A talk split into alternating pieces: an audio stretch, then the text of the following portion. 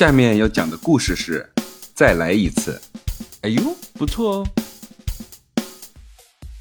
老爸和儿子出海游玩，到了傍晚，两个人正在欣赏夕阳入海的风景的时候，突然遭遇了大风大浪，轮船被海浪卷起五层楼那么高，父子俩害怕的发抖起来。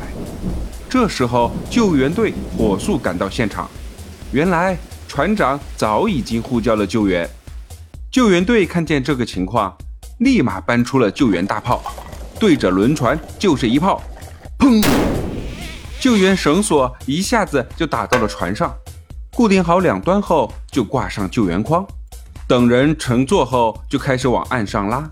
父子俩在甲板上是第一个坐上救援筐的人，坐上了救援筐的父子俩。觉得救援绳索上的风景比船上好看多了，两个人误以为自己是在坐缆车旅游。儿子高兴地唱起了歌来：“老爸，此情此景，我想唱歌。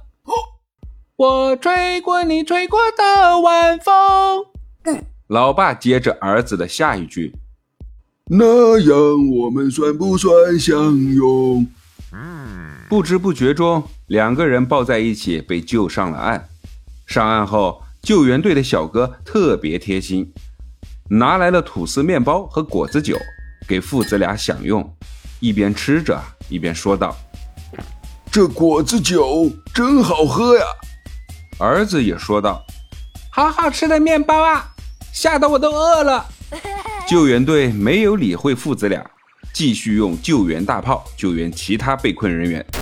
父子俩吃饱喝足后，儿子对老爸说：“老爸，刚才缆车上的美景，我好想再看一次啊！”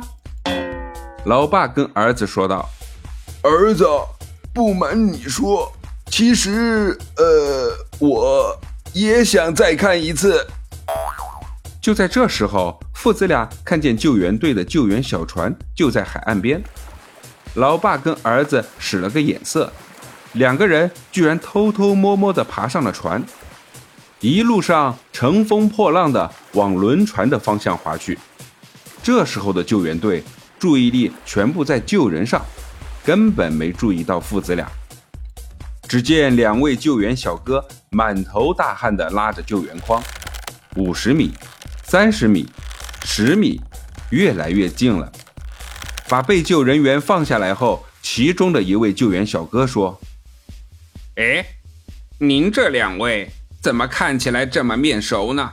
嗯老爸不好意思的说道：“呃呃呃，可能平常逛超市或者逛公园的时候见过吧。”嘿嘿嘿。另外一位救援小哥惊讶道：“啊，不对不对！”这父子俩刚才不是救上来一次吗？这是见了鬼了！老爸眼看要被揭穿，抱着儿子就跑。儿子，情况不妙，走为上策，快跑快跑，Let's go！